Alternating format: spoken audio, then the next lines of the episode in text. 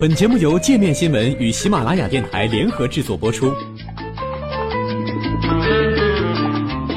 界面新闻五百位 CEO 推荐的原创商业头条，天下商业盛宴尽在界面新闻。更多商业资讯，请关注界面新闻 APP。经济学家告诉你，为什么赞美会让人不舒服？如今说好话、赞扬他人的文化成了一种流行趋势。尽管如此，对那些过于慷慨给出赞美的人，大家都会很自然地产生怀疑。大家都喜欢寻找某种表达方式，让人际交流变得更顺畅，但同时也会对那些过度赞美的人心生警觉。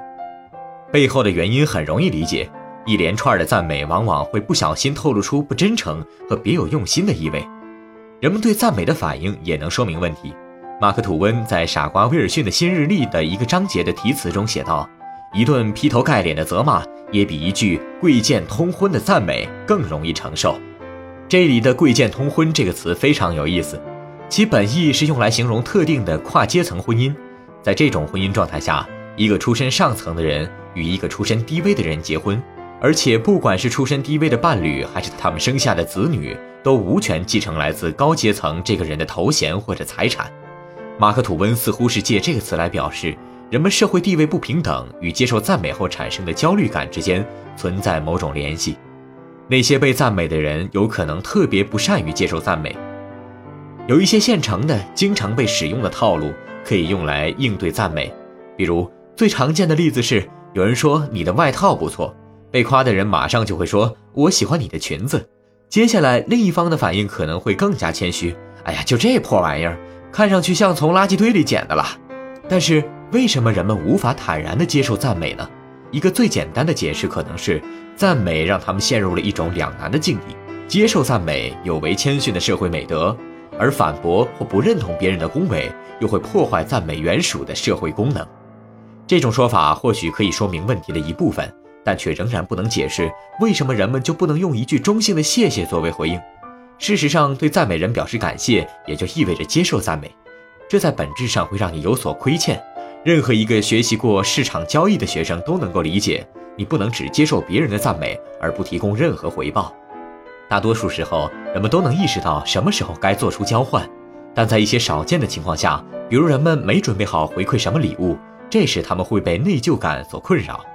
法国学者雅克·德里达认为，接受礼物会让人觉得自己成了欠债者，被困在了某笔经济交易中。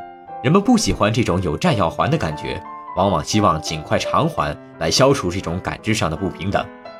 法兰克福学派理论家西奥多·阿多诺担心，私人之间的礼物馈赠已经变成了一种空洞的仪式。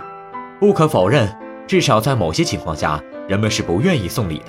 这种不情愿往往不是来自送礼这件事本身，而是来自选择礼物的过程。送礼好像是一种义务，一种无处不在的义务。当然。爱人、朋友、家人之间也会互相送礼，不过这些人我们足够熟悉，也会乐意为其挑选礼物。但在那些礼物交换的团体活动中，送礼的范畴就超越了我们熟悉的这些人，挑选礼物的过程就变得不那么愉快。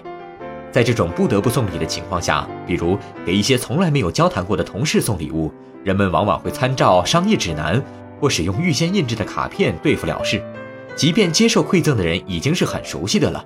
人们还是希望能尽可能少的在挑选礼物上下功夫。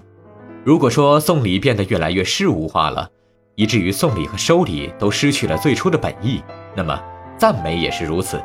赞美迫使人们做出选择：要么履行义务回馈别人的赞美，要么让自己屈服于愧疚感下。这种强迫性的选择是商品交易社会的固有属性。问题在于，如果赞美只是交易，时常有亏欠感，其实就是一种常态。然而，想要克服对赞美所持的固有思维，我们需要重新思考我们所生活的社会与经济形势。这是个很难实现的目标，但这或许才是经济学家们希望的真正的礼物吧。